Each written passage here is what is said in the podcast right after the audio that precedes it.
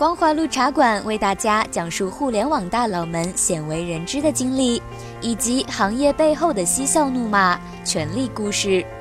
本节目由 AI 财经社与闪电配音联合制作播出。从中关村的三尺售货台开始售卖电子产品，到后来公司上市，刘强东用整整十六年把京东带到了美国纳斯达克交易所。一九九八年成立的京东，今年进入第二十个年头。今天我们就来讲讲这位经常霸占互联网热搜榜的男人的故事。刘强东的老家宿迁曾是苏北最贫困的地方。小时候，父母常年外出使船，刘强东和妹妹就被寄养在外婆家。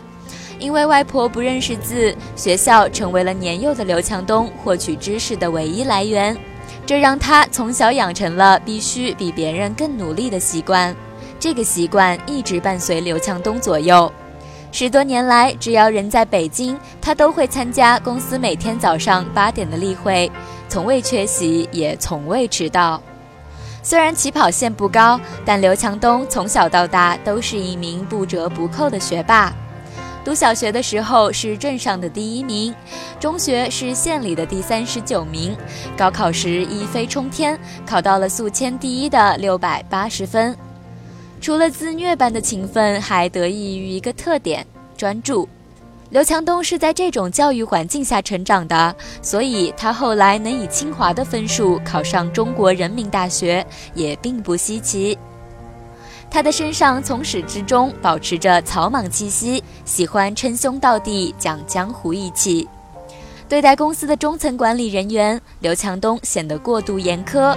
但是在基层员工面前，他平易近人，在他眼里，他们才是京东最坚实的后盾。他很喜欢和基层员工，特别是配送员聚在一起，甚至每年都会从应届大学生中招聘一百个管理培训生。这些人大多出身于工人或农民家庭，没有傲人的家庭背景，但却有着一股干劲儿，身上多少有点刘强东自己的影子。功成名就的刘强东，这些年为宿迁的发展可谓使尽了洪荒之力。原本各项经济指标都居于江苏垫底的宿迁，被打造成了一个类似中关村的电商产业园区。刘强东将京东的客服中心搬迁到宿迁，拥有超过六千名白领员工，基本上把宿迁能会电脑的、能说普通话的都招去了。在中国，几乎没有哪位企业家能与家乡如此紧密的捆绑，也没有哪个地方的人民能如此深刻地感受到一个个体所带来的改变。迎娶白富美走向人生巅峰之后，刘强东把他读过的学校都捐赠了一遍，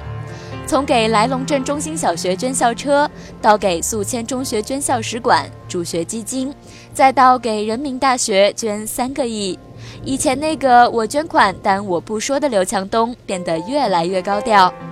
在宿迁中学九十周年庆典上，他一改往日的严肃，变得谈笑风生，甚至当着太太的面谈起了追求学姐的陈年往事。他已经成功从李国庆口中傻大黑粗的农民企业家，变成了心系桑梓的良心企业家。成为刘强东校友那样的人，几乎成了当天所有宿迁中学人的共识和心愿。从二零一五年之后，刘强东每一次回宿迁都会引起轰动。最热闹的一次是首次携娇妻回乡省亲，盛况空前，比宿迁建市二十周年的庆典还要引人注目。家乡的人民给了他最热情的欢迎，他也给了老家最丰厚的回报。当时他看着老人们生活困难，于是给光明村六十岁以上的老人发现金红包，一人一万，凭身份证领取。消息传开后，隔壁村的老人都被子女拖上电动三轮车，快马加鞭赶往光明村，路上还要反复练习背诵刘总小名大强子。现场工作人员发现情况不对，赶紧跟大强子汇报。大强子一挥手，其他村的来了也发。后来，现场有工作人员算了一下，一个小时就发出去了三百多个红包。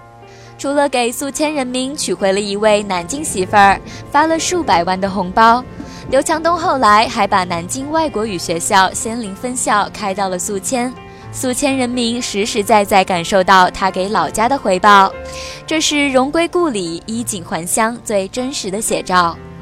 相宜是极具儒家伦理与中国特色的一种情节，而能将相宜与商业如此紧密的结合在一块儿，互为表里，相得益彰，属中外互联网大佬也唯有刘强东一人了。